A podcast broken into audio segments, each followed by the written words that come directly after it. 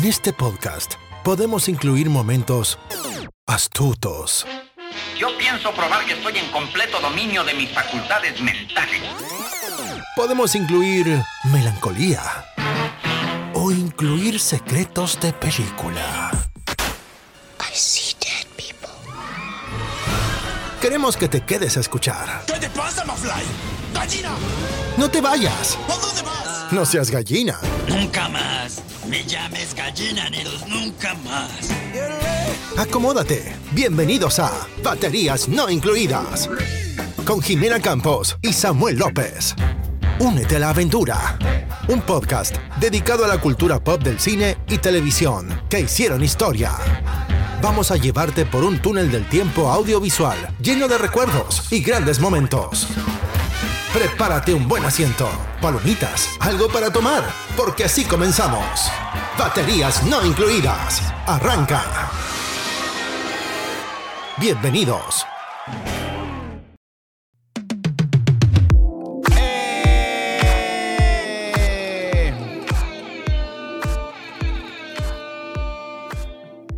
Bienvenidos al episodio número 79 de Baterías No Incluidas. Les habla su host, Jime Campos. Frente a mí, Samuel López. Sammy. Qué formalidad, ¿no? ¿Cómo estás el día de hoy? Muy bien, Jime, muy bien. Este, yo creo que esta es la primera vez que grabamos tan tarde, ¿no? Sí, ¿verdad? Está completamente oscuro afuera. Normalmente estoy más acostumbrado a ver el solecito, los pajarillos y ahorita es completa Sí, oscuridad. siempre, siempre grabamos en las tardes Ajá. o a mediodía, siempre cuando esté el sol. El sol. Pero esta vez casi De a la noche. medianoche. Bueno, no tampoco. Pero tarde, tarde Un ya. poquito tarde llegamos esta semana, ustedes disculpen, pero la verdad es que hemos estado ocupados en algunos proyectos que les platicaremos muy pronto. Pero con toda la actitud. Con toda la actitud, así es, Jimé. ¿Tú qué tal? ¿Cómo está tu semana? ¿Cómo, cómo vas? ¿Cómo pinta mi semana? Pues creo que pinta bien, digo, va comenzando. Sin embargo, tuve un buen fin de semana. Sí. Em, comí muy rico, me invitaron unos tacos campechanos, se llaman así los que se Los combinan. campechanos, sí, sí, sí. Ok. me- tacos campechanos, comí, también comí. Hay una rica comida china muy, muy sabrosa. ¿Y cómo se te olvida la birria que nos comimos el viernes? Ay, la birria, sí. sí, tienes es que la verdad, la verdad es que Esa birria me encanta. hemos batallado en encontrar buena comida mexicana. Sí. Pero bueno, hay, hay, hay decentes, decentes lugares. Y ya tenemos una recomendación de un puesto de tacos muy decente. No hemos ido, pero pronto iremos. Pronto daremos la vuelta. Ya juzgaremos qué tal está el sazón, sí, ¿verdad? Es que como, como uno no puede saborear su México en Además, la comida. eh, creo que también no le piden nada a, o sea, lo- los ingredientes están muy apegados, pero a veces como que se queda algo corto. Sí, los tacos al menos que he probado, sobre todo los de pastor, como que me, me Ujú. quedan a deber un poco. Bueno, es que para empezar te falta el trompito, te falta Sí, el que la estén en la calle. calle, exacto. O Las sea, heces, las partículas de heces de perros, el smog, la el smog, contaminación. la contaminación. el dolor, la desolación. Taco, la piña. Pues sí, yo creo que sí falta todo eso, pero bueno, Sí, sí, sí. lo importante es que no falta taco, No falta hambre. No falta hambre y pues bueno, estamos agradecidos por ello, ¿no crees? Muy, muy contentos, Jimmy, así es. Oye, este, quiero preguntarte, ¿tú cómo estás? ¿Qué tal tu fin de semana? Pues un poquito intenso, Jimé. El día sábado me fui a pasear como, como mi nueva costumbre de irme a pedalear la bicicleta de montaña. Ajá, Todo iba, todo iba muy bien, yo muy fresco, muy digno. Vamos pedaleando unas 10 millas. muy dichoso. Ya cuando íbamos a hacer una parada para tomarnos un cafecillo, este, ya de que terminamos, Sí, que me da una, pues lo que yo considero y después de haber, ya sabes, googleado los síntomas en, en- en internet, ajá. pues al parecer yo creo que me dio una fuerte migraña, porque me puse muy Sí. mal. Yo eh, terminé mi cafecito, me empecé a sentir mal. Le dije a mi amigo, ¿sabes qué? Me tengo que ir de aquí porque no me siento muy bien. Pedaleamos todavía unas tres, de tres a cinco cuadras de Ajá. regreso al coche. Y yo me fui en emergencia a la casa porque de verdad era muy fuerte el dolor que sentía. Oh, wow. Y este, pero bueno, no pasó mayores. Sí. Un, un buen descanso, solo clásico, no, no seguí la luz al fin del túnel. Ok. Y- pero fue, fue intenso, la verdad es que sí, O sea, yo considero que fue un- el dolor más intenso que he experimentado en mi cuerpo. ¿En Sin serio? exagerarte, así es. Oh, wow. Y pues al grado de que fue la intensidad tan, tan fuerte aquí en, entre los ojos y detrás de los ojos. Sí. Fue tan fuerte el dolor que sentí que de verdad me... O sea, tenía la necesidad de acostarme, incorporarme y estar en la oscuridad por alguna razón. Sí, yo cuando ah, me platicaste tus síntomas y a lo mejor como que cuando te volví a preguntar, ¿y cómo te sientes? ¿Y cómo te sientes? ¿Y cómo te sentiste? Y como tratando de entender qué fue lo que te pasó, me acordé que también una amiga tenía síntomas muy peculiares o muy similares, pero ella está lidiando con migraña de toda su vida. Órale. Yo te conozco desde hace más de 10 años y nunca te había visto que te Nunca, pasara no, una no, cosa de así. hecho, honestamente nunca. O sea, sí he experimentado dolores de cabeza, pero no, Sí. nunca, nunca en esta zona y con esta intensidad. Pues la verdad es que yo siento que por los síntomas, tanto la náusea, la Ah, esa es otra intolerancia que, que a la luz, náuseas, así es. el dolor tan intenso en la frente. Ya me andaba Y- cargando el payaso aquí. Sí, sí. Yo creo que fue una migraña muy intensa. Sí, sí, sí. Entonces, pues No, bueno. muy, muy- fíjate que son de las cosas que te hacen meditar de cuánto valoramos. eh, O damos por sentado, O damos por ¿no? sentado, así es la, la salud. Sí. O sea, la verdad que sí, hay que cuidarnos, muchachos, hay que hacer ejercicio, hay que mantenernos activos y comer saludable. Así es, a mí me parece muy... Y también, ¿sabes qué? Dormir bien. Sí, sí, sí. Porque creo que te desvelaste antes de ir a es- pedalear. yo creo que sí dormí como unas seis horas nada más esa noche. Sí, Entonces, no, es, no sí. es una buena idea ir desvelado a hacer ejercicio. Sí, hasta un amigo me escribe y me dice, güey, no te mueras. Sí, no, estuvo, No, estuvo cañón. Pero estuvo bueno, cañón, pero aquí sigue. aquí estamos. Agradecido con la vida. Pues nada más a cuidarse más. A mí no lo sí, dejes de hacer, solo No. cuídese más. No, no, no. Ahora sí vamos a meternos de lleno Ahora, vámonos. a información de películas. Vimos dos películas esta semana, bueno, la semana pasada. Para ser específica, una fuimos al cine a ver una película que está muy de moda en Estados Unidos. Agarró mucho vuelo y ha despegado mucho en taquilla. De hecho, fue la que le quitó el primer lugar a Misión Imposible. Wow. Sí me sorprendió mucho cuando me dijiste eso. Sí, sí, sí. Entonces fuimos a verla, vamos a platicar de ella. Se llama El sonido de la libertad. O The Sound of the Freedom. The Sound of Perdón, Freedom. Sound of Freedom, así es. Ajá. Y también vimos por ah, Video on Demand una película que se llama ¿Estás ahí, Dios? Soy yo, Margarete. Margarete. O bueno, en inglés, Are You There, God? It's Me, Margaret. Es un maravilloso descubrimiento el que hicimos. Sí, ¿verdad? Estuvo. Nos llevamos una sorpresa muy grata. Estuvo muy linda la película. muy bonita, Sí, sí. sí, sí. Sobre todo por ese toque de adolescente. ¿Cómo, cómo lo llamas? Coming, of age. age. Creo yo que es un coming of age. Sí. Muy bonita, la verdad. Ahorita la Bastante. vamos a platicar. Pero antes, vamos a poner, a darles un update, perdón. Vamos a darles un update de la huelga de actores en Hollywood, Que sigue arrasando, ¿no? que Siguen- sigue sin solucionarse, pero, pero, pero. El estudio A24, el polémico y no polémico, creo que también ha sido muy, des- muy loable su trabajo. Sí, sí, sí. Se ha destacado y ha sabido posicionarse rápidamente en, en Hollywood sin estar en Hollywood. Porque es un estudio independiente, ¿no? Es un estudio independiente y Así ahora es. se está volviendo muy importante a raíz de, de que su película Everything Everywhere All at Once o todo... ¿Cómo sería en español? Todo en todas partes al mismo tiempo. Sí.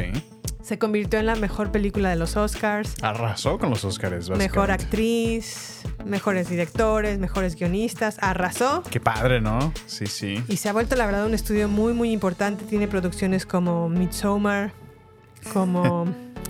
Tu, tu querida. Midsommar. sí, ¿no? Hereditary, es que. Sí, sí, yo. Fíjate yo- que no me he querido animar a ver Hereditary por segunda ¿Otra vez, vez? porque sí me da como, como miedo. No le saque, Kiki, anímese. No sé, son como de esas películas que como que ese terror psicológico Sí, sí, que sí. como que te altera, no sé. Es que esa es la cosa, que Está más, muy fuerte esa más que película. basarse en, en violencia visual, es, es mental, ¿no? Es, es, es, es horror, ¿no? Que, que- que se mete a tu mente, que te invade con pensamientos y con ideas, Sí, que lo fuerte. procesas y, ah, o sea, es más invasivo en tu persona, Sí. más en tu mente. A mí la verdad me da mucha tristeza que no hayan considerado a Tony Collette para un Oscar, Oscar. por esa actuación, porque está súper fuerte la actuación de Tony Sí, sí, sí, sí, recuerdo. Pero bueno, el punto es que A24 ha tomado mucho auge, se ha convertido en, una, en un estudio o una productora muy poderosa Sí. y ahora nuevamente rompe los esquemas pactando con el sindicato de actores Ujú. en todas sus peticiones, Así es. aceptando todas y cada una de sus peticiones, dijeron sí, sí al cambio, sí a sus, rec- a sus peticiones. Por favor, déjenos trabajar con ustedes, ustedes con nosotros Ujú. Y sigamos triunfando en mutuamente, ¿no? Lo cual permitió que ahora los actores puedan continuar promoviendo sus películas. Y también grabándolo. Así es. O sea, No se técnicamente paró. ellos Ese dejaron. estudio no se paró. No se paró, exacto. Lo cual, pues, les conviene, ¿no? O sea, de alguna manera hasta toman ventaja, ¿no? Sí, la verdad es que esto de la, del sindicato, sobre todo de los productores, Sí. a mí me sorprendió sí. mucho ver la postura de Bob Iger, que es el CEO de Disney, Ujú. De cerrar sus- su, su postura y decir, ah, no quieren entonces aceptar nuestros términos, pues hasta que se mueran casi casi que de hambre, hasta que no puedan pagar sus rentas. Ya vamos a ver quién aguanta más, si ustedes son nosotros, que nosotros tenemos el dinero, o ustedes que lo necesitan. Y fíjate que, o sea, de las mismas palabras de ellos, de que, bueno, lo mencionaba Fran Drescher en su speech cuando decía que, el, o sea, estaba tan sorprendida que los mismos CEOs mencionaron que no podían pagar, que no tenían, Ajá, que no tenían los, medios, ajá, ¿no? Ni los medios ni los ingresos. Ni los ingresos para poder... Económicos. Ajá, exacto. Y ve, un estudio independiente tan pequeño como A24 o A24, como Sí. acabas de mencionar, y acaba de cumplir con todas las cláusulas y demandas que este sindicato de actores les estaba Sí, pidiendo a ellos. O sea, como ellos sí pueden pagarlo. O sea, no, no. Sí, la Está verdad es terriblemente mal. que es, es ridículo. Y qué bueno que estén parando su producción y que estén perdiendo ahorita millones y millones por, por estar detenidos. Sí. A mí me parece excelente. Pues a mí no me parece tan excelente que los actores no estén trabajando. Bueno, sí es lamentable por ellos, pero pues también de alguna manera tienen que levantarse, Sí, claro, pues es necesario. reclamar lo ¿no? justo, ¿no? Sí. Es necesaria, sí. Más bien a mí lo que me sorprende mucho es la postura de los productores como Tim Cook, eh, que es el de Apple TV Plus, sí. o el de Amazon, o el de Bob Iger de Disney Plus, que todos están en la misma postura de no, ah, no, No. vamos a ceder hasta que no, pues también sean a nuestras peticiones. ¿no? Pues sí, sí, que sí. realmente son Sí son estúpidas en algunos aspectos. Ilógicas, diría yo, este, irreales, no sé, como sin sentido. Absurdas. Am, y sobre todo que también estos CEOs están ganando millonadas por cada año por, Sí, pues, sí, sí. por el puesto en el que ocupan y argumenten que no tienen los ingresos para pagarles a Exacto, los actores. exacto. Yo por eso me atrevo a decir la palabra estúpidas, porque, o sea, lo, lo que mencionamos en el episodio pasado, el hecho de que te pidan escanear ya tu rostro y poder reutilizarlo por la eternidad, o sea, Sí, es hasta comple- completamente invasivo, ¿no? Sí, sí, sí, O sea, apropiarse, injusto. apropiarse de lo que te hace único como ser humano. y tu pagarte imagen. una sola vez por Ajá, ella o sea, bueno. para utilizarla a la, per- a la perpetuidad Exacto. es terrible. Sí, sí, sí. Pero bueno, cambiando a otros temas, Sammy, nos perdimos el Bar- Barbenheimer. El famoso, o sea, era el fin de semana que, que todo el mundo estaba esperando Sí. del cine, ¿no? La competencia, memes no dejaron de, de hacerse presentes en todos lados, ¿no? De que Sí. si eres Team Barbie, si eres Team Oppenheimer. Pues resultó que todo el mundo se terminó aliando, ¿no? Y Sí. de alguna manera eh, hasta se, se creó esto, ¿no? El Barbenheimer, que consistía en que ibas a presentar a ver una película y saliendo te, te ibas a la segunda. Tanto así que el cine, uno de los cines locales eh, aquí en la ciudad donde vivimos, Sí. inclusive estaba regalando Jime playeras rosas que decían el Barbenheimer. Sí, sí escuché de esa eh, playera rosa del Barbenheimer aquí en uno de los cines locales. Sin embargo, mm, yo la verdad no quise, me negué a ver Oppenheimer en otra pantalla que no fuera que no IMAX. fuera IMAX, así es. Y la verdad es que ah, me acabo de enterar que tampoco realmente vamos a ver una proyección como a Christopher Nolan le hubiera gustado. ¿A qué me ¿En refiero serio? con esto? Es que hay muy pocos cines en, en el mundo que tienen un IMAX que pueda proyectar eh, un formato en 70 milímetros, Que fue con lo que fue grabada. que fue con lo que fue grabada. La Órale. tecnología que realmente Christopher Nolan desarrolló para esta película solamente se puede ver en unos cuantos Cines. cines en el mundo. Me parece que son solamente 19. El más Órale, cercano no que tenemos a- a- al lugar en donde vivimos está en Dallas, Texas. Uy, pues unas seis horas. Y pues tampoco voy a ir a ver Oppenheimer. Bueno, deberíamos de ir, claro. La verdad es que sí lo podría considerar, pero a lo mejor el tiempo Pues no se presta para, para hacerlo. Exacto. Pero bueno, aún así vamos a ir a nuestra pantalla IMAX más cercana. Ya tenemos los boletos, pero los pudi- eh, pudimos encontrar una ah, función disponible hasta el miércoles. Hasta el miércoles, ¿tú crees? O sea, todo, todo llenísimo. Y, Sí. y digo, los únicos asientos que podíamos encontrar eran los, los clásicos que ya sabes que ves a como a 20 grados de la pantalla, donde Sí. parece que se te va a caer encima. No, está horrible. Lo bueno es que también la pantalla IMA- IMAX a la que vamos no está realmente enorme, enorme, enorme. Digo, comparada con la que fuimos a Kansas. En Kansas City, la qué bárbara. ah, eso. AMC, esa estaba no, no. grandísima. Es la más grande que hice en toda mi Sí, vida. Yo también dije, Me quedé así de, "Wow". wow, ¿qué, es esto? Y estuvo mejor la película que vimos ahí. ¿Cuál? Dune, parte 1. Dune parte 1, sí, sí recuerdo, la verdad. Buenísima película ahí.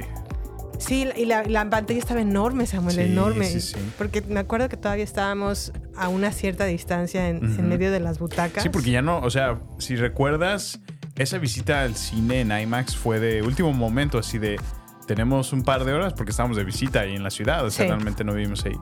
Y fue de, pues, a ver, buscamos a ver si hay disponibles salas y, y encontrar los boletos que encontramos Sí. disponibles. No estaban tan mal la ubicación, pero realmente no estábamos céntricos. Sí, ¿no? Y, y la verdad es que Aún tampoco... así se disfrutó. La sala estaba llena y ni siquiera nos alcanzó en la parte media de donde nos Sí, gusta de sí, la sí. sala. Pero estaba tan grande la pantalla Oye, que el no... sonido, Jimmy, ¿qué tal el sonido? Estaba tan grande la pantalla que yo no sentí que estábamos ligeramente hacia la derecha o hacia una hacia el lado, al costado derecho de Ujú. la de la sala No y el sonido sí fue Increíble, ¿no? sí no no no no no no no sí fue una experiencia la verdad muy muy padre Muy disfrutar padre. Dune en IMAX pero bueno lo bueno es que ahora vamos a ir a disfrutar Oppenheimer Oppenheimer. no quisimos eh, aventarnos doble función, es decir, Barbie y Oppenheimer en un solo día, porque tan solo Oppenheimer dura tres horas. Tres horas, sí, sí está Dije, pesado. no, no. Ya, ya los 40 pegan. y ya no creo aguantar estar sentada más de 6, 5 horas, porque Barbie dura como 2 horas y, y 15 minutos. Es cierto, sí, sí. Más comerciales, más trailers, más un aproximado de 6 horas. Entonces, No, pues no, no. Es mucha, Ya mucha- déjale eso a la muchachada. Exactamente. Y además, ¿sabes qué? No hubiera podido ver la función de Barbie y Oppenheimer porque no tengo ni una sola playera rosa. Pensaba que tenía una por ahí y no, no la encontré. Ahorita que decías eso, estaba viendo cómo, cómo en México eh, Sara, la tienda famosa de ropa allá, eh, tenía una, una venta de, pues vaya, especial, Especial. ¿no? Para Ajá. alusiva al, al evento de Barbie. Sí. Y, y- y ves las tiendas así como si fuera un Black Friday, a- a- arrebatadas de gente corriendo desesperadas por comprar la mercancía. O sea, completamente absurdo, pero pues bueno, ¿no? Es el meme y hay que, hay que disfrutar y vestirte de rosa como Barbie. Ay, ay, ay, Dios mío. Pero bueno, Sí. en lugar de Barbie y en lugar de Oppenheimer, eh, acá en Estados Unidos está tomando mucho revuelo la película de Sound of Freedom, protagonizada por Jim Caviezel. A quien pueden recordarlo en su papel más memorable como Jesucristo, fue en La Pasión de Cristo dirigida por Mel Gibson. Sí.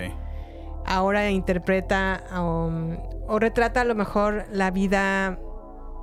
Está basado en la vida real del el- el agente Tim Ballard, que trabajaba para el, el Homeland Security, tratando de a lo mejor investigar los pederastas que, pues lamentablemente, están en Estados Unidos. Él Sí. se encargaba de, estaba pues investigándolos para arrestarlos eventualmente. Confiscar todo su contenido y eso. ¿no? Exacto. Es muy conocido también que pues Estados Unidos es uno de los principales consumidores de pornografía infantil. Híjole. Y la verdad es que la película en cuanto empieza, empieza con todo.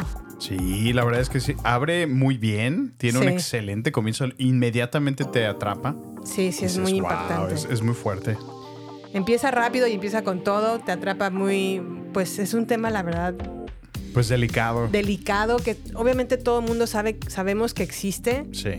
yo mm, no había dimensionado la, la magnitud, Magnitud, ¿no? en la que se encuentra esa situación hasta que vi esta película y me hizo pues cuestionarme como, o, o- o más bien me hizo darme cuenta que vivo como en una burbuja Sí. en donde no me entero de esas cosas y no, o sea, está mal porque no quiere decir que no existan, ¿no? Claro, sí, sí, sí. Y la verdad es que el trabajo de Tim Ballard, o bueno, del personaje, el protagonista, hijo, tiene que ser un trabajo súper difícil porque además de que tiene que capturar a los pederastas, tiene que aventarse el contenido. Sí, pues Que- para analizar la evidencia. Sí, ¿no? no, Sí.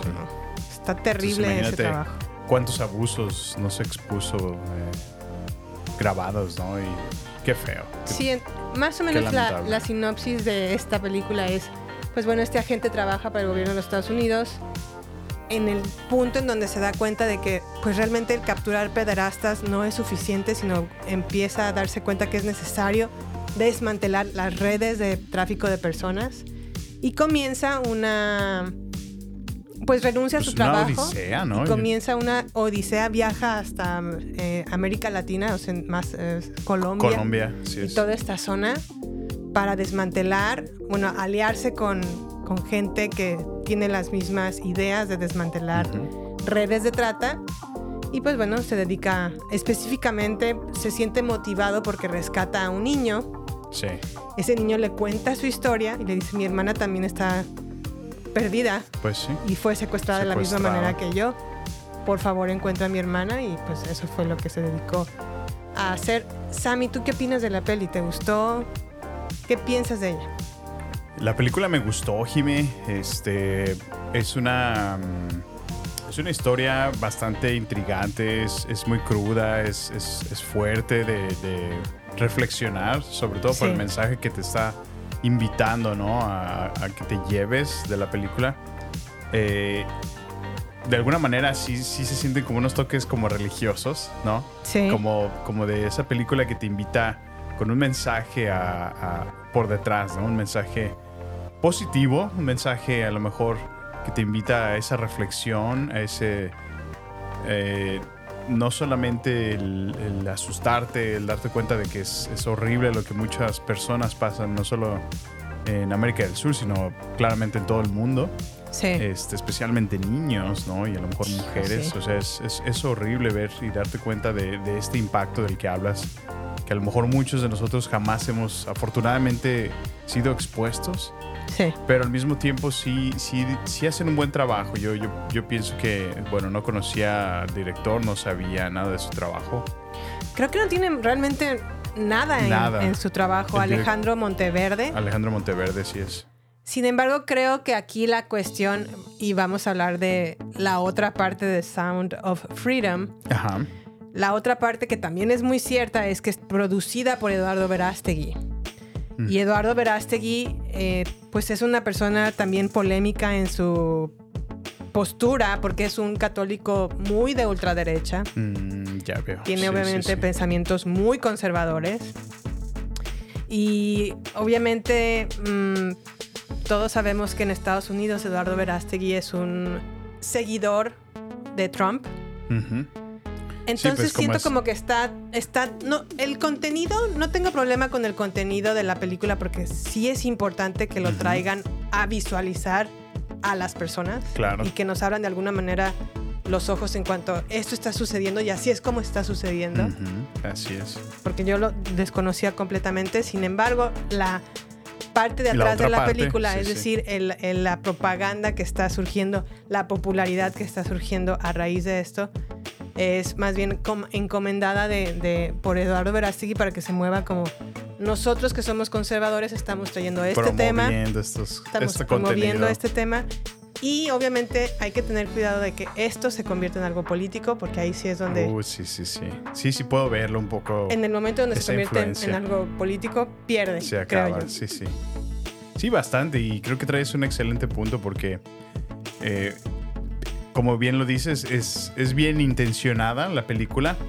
Pero, pues sí, o sea, no puedes dejar de, de ver esos, o sea, esos, esos detalles que resaltan. Por ejemplo, como te lo mencionaba al principio de mi comentario, Sí, eh, la cuestión de la ideología pues cristiana, ¿no? Porque de alguna manera sí hacen, sí hacen mención. Sí. Es, es muy notable, ¿no? En la, en la película. Y, y, pues bueno, es, es, es muy interesante el ver los intereses detrás de este tipo de producciones porque pues obviamente están respaldadas también por mucho dinero y, y le está yendo muy bien en la taquilla esta película. Sí, eso está, es, eso está- me parece a mí muy bueno. Sí. Es muy bueno que la gente vea este contenido, que la gente se entere de esta situación. Pero lo que no me gusta es que se convierta en, una, en un estandarte para una cuestión política. política, así es. Y ahí es donde pienso que ya... Ahí perdería el cine. Ajá, ahí cualquier cosa ya va a perder. Va a perder el valor también de la, del, del, del mensaje. Sí, sí, sí. Y pues bueno, eso es lo, lo único que yo le veo como de grano en el arroz a Sound El of frijolito Freedom. del arroz. Sí, la verdad es que es, y la verdad es que es muy conmovedora. Un par de veces sí, no me pude aguantar las ganas de llorar porque sí llorar. es, es bastante cruda en algunas Y fíjate escenas. que no tiene que ser absolutamente gráfica Sí, no. para que, digo, no, no, no se espanten, no, no tiene ninguna escena de abuso de niños. No, no, no. Este, a pesar de que es la temática que aborda en la Sí, película. exactamente. Este, pero sí, sí es muy recomendable, sobre todo para, para los padres, porque también expone eso, ¿no? El, la facilidad con la que a veces convencen a los padres y las estrategias, ¿no? De cómo los abordan cuando pues se acercan a sus hijos. Entonces, Sí, la verdad es que es un tema, hay un tema bien complicado, pero qué bueno y necesario, qué bueno que- tenga este, Muy de acuerdo. esta popularidad y espero que también mucha gente la vea. Lo que a lo mejor también ya no me sonó muy bien o ya no me resonó mucho fue el mensaje que después dice Jim Caviezel ah, al final de la Ah, como en los postcréditos, ¿no? en, Sí. el post- ajá, en los postcréditos y sobre todo el estandarte que se está manejando detrás de Sí, la sí. promoción de la de película. la película, así es. Ese es mi, mi grano en el arroz, pero todo lo demás me pareció, me pareció bien. ¿Te pareció bien? Sí, sí. ¿Qué más a mí? Pues, ¿qué te parece si, eh, bueno, hablamos ahora de la segunda película que también vimos este fin de semana? Eh, me llamó mucho la atención que mencionaste que puede ser un candidato muy fuerte para los Oscars. Yo dije, ah, caray, a ver, ¿Sí? suena bien. Luego pasa que llegamos a la ceremonia de los Oscars y esa película, ¿cuál fue? Nunca la vimos. Ajá. Sonaba como muy independiente, muy...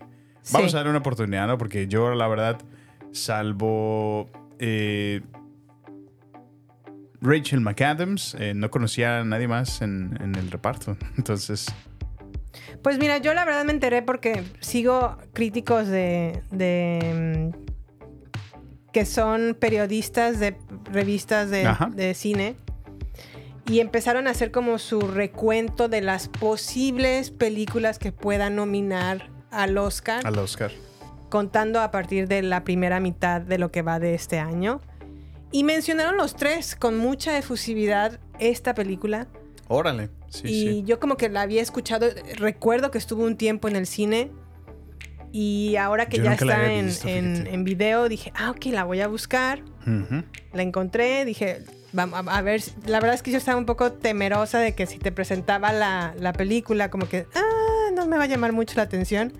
Pero no, lo tomaste así como, ok, bueno, pues si crees que la pueda nominar, vamos Eso a fue lo que me, me atrapaste inmediatamente. Siempre que me mencionas candidato o posible candidato, digo, pues algo debe tener. O sea, no, sí. no por nada te vas a llevar un Oscar. Entonces, ahí es donde me gana inmediatamente. Sí, la verdad es que no nos arrepentimos. No, no, no. Fue una película muy divertida. Sí, está dirigida por Kelly Fre- Freeman, protagonizada por Rachel McAdams, a, que a quien podemos recordar en uno de sus papeles legendarios como la protagonista de Diarios de una Pasión Ah, sí. o la El maluca. What do you want? Exacto. What do you want? O la maluca en Mean Girls. Ah, de veras, sí es cierto. En Mean Girls. Con También- Lindsay Lohan. Con Lindsay Lohan, ahí la protagonista, la chida era Lindsay. Sí. Pero Rachel McAdams, qué papel hizo en Sí, Mean Girls, también, ¿eh? Qué bárbaro. verdad. Bueno, y también tenemos a Kathy Bates, la maravillosa Kathy, Bates, Bates. que ya eh, eh, aquí interpreta el papel de la abuela de la protagonista, que es una adolescente. Sí, sí, sí. Qué mentira, ella también sí la conocía, por supuesto. Sí. dije que nada más conocía a Rachel McAdams. Pues sí, Rachel McAdams es la- a lo mejor como la, la mamá. Sí. Y Rachel McAdams, la verdad es que todavía se ve joven, pero ya cuando le hacen el close-up, sí ya le ves las arruguitas en los ojos. dale chancita, dale chancita. Sí, sí, eso, que ni que eso. Bueno, pero esta película de qué va? Pues la pequeña Margaret es una niña de 11 años que se muda de la ciudad de Nueva York a Nueva Jersey o a los suburbios. Está devastada por este cambio porque eh, eh, vivir en Nueva York y pasar a Nueva Pues Jersey es como, ¿no? Los- como irse de una ciudad muy, muy farandulesca a un pueblo como muy... irse de León a Silao. Algo así, exactamente. La verdad es que sí, yo tendría la misma, el mismo, mismo impacto, el mismo sentimiento. Sí, sí, sí. Obviamente está perdiendo a sus amigos con los que ha ido a la escuela hasta que, pues, hasta la edad que en la, en la que nos encontramos. Y está pues ella muy triste por esto, pero obviamente este cambio le permite conocer a nuevos amigos, nuevas amigas, empiezan a lidiar con sentimientos y obviamente el comienzo de su adolescencia. Excelente. Sammy, ¿qué opinas de Are You There God? It's me, Margaret. Margaret. Margareta. este, pues la verdad sí es una película que disfruté mucho, Jimé. Me, me gustan estas historias porque yo, yo siento que, bueno, a lo mejor ya es el paso de la edad en mi vida, Ajá. donde pues me recuerda mucho a mi, a mi niñez, cuando yo Sí. estuve con mis amiguitos, cuando yo salía a jugar a la calle, cuando yo salía a ensuciarme a la calle, cuando me la pasaba pues lidiando con los grandes problemas que uno puede experimentar cuando tiene 11 años en la escuela. Entonces, Y tus primeros contactos con niñas. y con niñas, exacto, donde ya empiezas a descubrir que, ah, caray, las niñas no están, no están nada feas. Se ven lindas, huelen rico. Ok, ok. Entonces, ese despertar eh, es bastante interesante en tu, en tu niñez y preadolescencia. Entonces, ver una historia que te presente eso de una manera muy noble, muy cómica. Muy acertada también. Así es, toma, to- este, toca temas de, de, de la familia, temas de religión, De identidad, de identidad, exactamente. Entonces, de pubertad. sobre todo de, de ese valor de tener eh, a tu familia, ¿no? O sea, puede, Sí. puede pasarte lo peor, puedes haber tenido el, el peor de los días y siempre va a estar al final del día tu, tu familia para respaldarte y estar contigo. Me parece genial la actuación de Abby Ryder Fortson, que es la, la, la líder, el papel principal de la película. Es, es muy buena. Sí, es muy buena actriz. Es una niña joven, una Ujú. prea- No, ya, yo, yo creo que ya es como una adolescente en Sí, esta sí, parte sí. de su vida. Actúa excelentemente Me bien. gustó mucho. Yo la verdad es que nunca había visto una película tan acertada sobre el cambio de, de lo que es para nosotras pasar de tu preadolescencia o cuando ya estás a punto de dejar de ser niño a la adolescencia, que, que ya es cuando empiezas a darte cuenta de los cambios que están sucediendo en tu cuerpo. Claro. La típica clase de educación sexual que te dan en las escuelas. Sí, sí, sí. Las conversaciones que tienes con las amigas sobre esos temas. El famoso cómo usar una toalla femenina. Y fíjate que a mí me gustó muchísimo que, contrario al, al- a la manera tradicional de que siempre están haciendo a lo mejor este estilo de películas con el grupo de niños, lo Sí. hicieron esta vez niñas. Fue extremadamente acertado. Sí, O muy sea, acertado. Me encantó, me encantó, porque te, da esa otra perspectiva, o sea, femenina. Me, me gustó muchísimo. Y también creo que no se clava tanto en esos temas de pubertad o menstruación, sino también habla sobre la amistad, Amistad, exacto. de cómo a lo mejor lo, lo- lo que primero te parece como una persona buena amiga, con el tiempo te vas dando cuenta que la persona que tú creías no necesariamente es. Así es. Pero también te das cuenta que tiene errores y es ser humano y se equivoca y tú también vas aprendiendo, tú también te equivocas, tú también haces cosas que no están a lo mejor muy adecuadas, pero rectificas el camino. Exacto. Y aún así no se centra tampoco en ese tema de amistad y todo ese rollo, sino también se va a otra parte que es la- el núcleo familiar. Margaret está, eh, se encuentra inmiscuida en una familia en donde el padre es judío, la madre es cristiana, y eso ha ocasionado que para los padres de la madre o los abuelos de Margaret estén completamente distanciados porque pues no pueden aceptar que se hayan casado dos personas judío, ¿no? ajá, de una religión diferente, ¿no? Porque Así antes era muy, muy mal visto que si tú eres de una Antes. religión, sí, ajá, que si tú eres de, de una religión te cases con alguien que Ah, no es de claro, la sí, misma sí. religión. Es realmente un- una cuestión, pues, Te vas a ir al infierno. Sí, realmente. eh, En México sí nos ha tocado un poquito Ese más tipo de este, juicios, ¿no? Sí, es- estas ideas o ideologías de si eres cristiano te casas con cristianos Si eres católico, Sí, te ajá. casas con católicos. Y es un así lo problema han hecho cuando mis abuelos y tatarabuelos. Ajá, exactamente. Y eso ocasiona que Margaret llegue a un punto en donde pues no, Pues no se- tiene identidad, no ¿no? se ubique en cuanto a qué religión debo seguir. Exacto. Entonces, obviamente, la abuela, la, la- la- la abuela por parte del papá como que la quiere meter a, la- a su religión, al, al- al judaísmo. Y la mamá está completamente cerrada a que Cerrada. no, que Margaret elija cuando vaya creciendo y ella se sienta con la libertad de elegir cuál es la que va a seguir. Pero obviamente a esto le ocasiona también a Margaret que en, en el proceso de elegir qué, Se confunde. confunda. Exacto. Lo cual me parece bastante maduro de los padres que no, no- de alguna manera no la, no la tratan de forzar, ¿no? Porque también tampoco se ve que ellos sean eh, bastante religiosos tampoco, ¿no? Entonces me parece algo muy maduro, pero al mismo tiempo pues también confuso, ¿no? Porque pues tú vas creciendo y, y como niño es muy fácil seguir corrientes eh, o, o muy fácil dejarte llevar por cualquier corriente que te, te sacuda o te presente una u otra cosa, ¿no? Sí, yo creo que algo que puedo destacar de la ah, personalidad de Margaret es que se nota su confusión, Ujú. Pero aún así tiene una brújula que la va Exacto, sí, sí. llevando por el buen camino de decir, ok, esto no está bien, o lo que hice no está bien, o mi actuar no fue la- el adecuado, o el actuar de tal persona no es el No es el adecuado, adecuado. o juzgué mal a esta persona, o estoy confundida y no sé qué hacer. Así es. O la caótica de me choca tal niño porque me pellizcó y me hizo sentir mal en, en la clase. ¿no? Claro. Una de las cosas que también me gusta de la película es como todo el tiempo eh, estás escuchando sus pensamientos, ¿no? De alguna manera son sus Sí. oraciones que está dirigiendo precisamente a Dios, Ajá. donde pues es como tocar la puerta, hey, estás ahí, eh, me puedes ayudar. Y, y le cuenta sus- su situación y bueno, no, no daremos mayores spoilers, pero la historia se encausa muy, muy, muy- de una manera muy, muy adecuada y, y tiene un cierre muy bonito Sí. que, que yo disfruté mucho. Sí, la verdad es que es una película entrañable.